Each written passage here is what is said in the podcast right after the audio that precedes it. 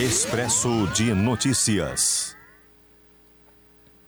Em parceria com GZH.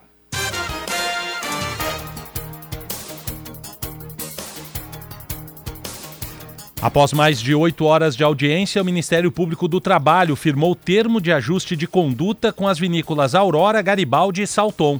As três empresas assumiram 21 obrigações para aperfeiçoar o processo de tomada de serviços com a fiscalização das condições de trabalho e direitos dos trabalhadores próprios e terceirizados. Brasil cria 83.200 empregos com carteira assinada em janeiro, com queda de 50% em relação ao mesmo mês do ano passado. O Rio Grande do Sul foi responsável por 12% desse total, com a criação de 10.073 vagas formais no período. Justiça determina bloqueio de até 7 milhões de reais de empresas ligadas ligadas a homem investigado por casos de trabalho semelhante ao escravo em Bento Gonçalves. Câmara dos Deputados aprova projeto que garante pensão a filhos de mulheres vítimas de feminicídio. Valor previsto é de um salário mínimo e deve ser pago até o menor completar 18 anos. Texto segue para exame do Senado. Justiça nega pedido de petroleiras para suspender imposto sobre exportação de petróleo. Cinco empresas haviam solicitado a suspensão da alíquota de 9,2%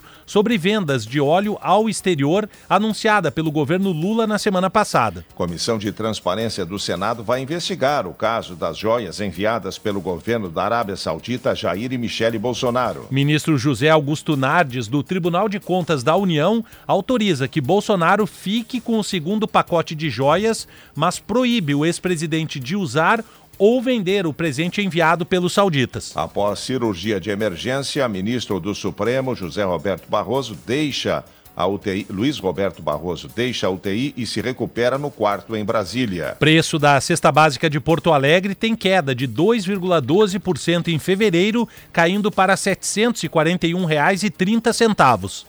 Polícia investiga caso de empresário que teria forjado furto de 49 armas da própria loja de caça e pesca em Cruz Alta, no noroeste do estado. Um homem de 33 anos foi morto pela Brigada Militar após tentar assassinar uma mulher dentro de uma loja em Dois Irmãos, no Vale dos Sinos, a noite passada. Os policiais foram chamados por volta das 9 horas porque um desconhecido estava apedrejando uma loja de malhas. Quando a guarnição chegou, ele havia invadido a loja e tentava perfurar o pescoço da vítima, uma mulher de 46 anos que já estava ferida. Foi quando os brigadianos atiraram para deter o agressor que morreu. Ainda não se sabe sabe a motivação do ataque nem a relação entre o agressor e a vítima. Cerca de 260 mil aves de criação, a maioria frangos, morreram nos últimos dias na Argentina durante um surto de gripe aviária. Desde que a doença surgiu há 20 anos, é a primeira vez que chega à Argentina. Suspeita de que a transmissão tenha ocorrido por meio de aves migratórias.